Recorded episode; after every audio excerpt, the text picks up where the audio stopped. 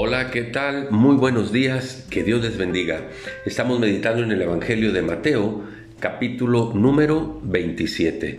En este se narra el juicio, la crucifixión y la muerte de Jesús. Durante el juicio es cuando Jesús y Pilato se encuentran por primera vez. Dice el versículo 2, y le llevaron atado y le entregaron a Poncio Pilato el gobernador. Jesús ya había sido arrestado, había sido enjuiciado esa noche por el Sanedrín, pero ahora le daban toda la responsabilidad al gobernador Poncio Pilato. Y ahí es donde Poncio Pilato se convierte en el hombre de las mil preguntas. Versículo 11. Jesús estaba en pie delante del gobernador y éste le preguntó diciendo, ¿eres tú el rey de los judíos? Primera pregunta. Versículo 13. Pilato entonces le dijo, ¿no oyes cuántas cosas testifican contra ti? Segunda pregunta.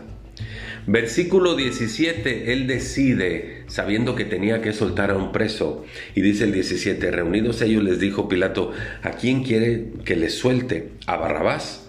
O a Jesús llamado el Cristo? Otra pregunta, ¿verdad?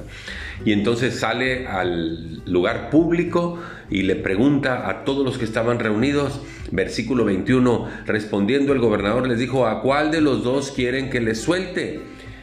Y la gente respondió que soltaran a Barrabás. Otra pregunta.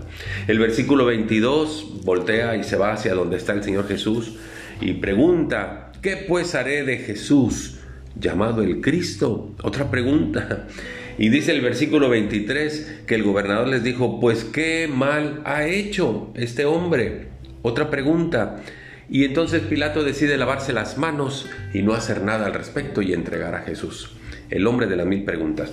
De todas esas preguntas, la que usted y yo debemos de responder para definir nuestro destino final de nuestra existencia. Es la pregunta del versículo 22. ¿Qué pues haré de Jesús llamado el Cristo? Y usted solamente puede hacer dos cosas, aceptarle y creer en él o rechazarle e ignorarlo. Dice el Evangelio, el Evangelio de Juan capítulo 1 versículo 12, mas a todos los que le recibieron, a los que creen en su nombre, les dio el derecho de ser llamados hijos de Dios. Creer y recibirles para ser hijo de Dios. Dice Juan 3:18, el que en él cree no es condenado, pero el que no cree ya ha sido condenado porque no ha creído en el nombre de Jesús. Creer en Jesús o no creer, recibirle o no recibirle, aceptarle o rechazarle.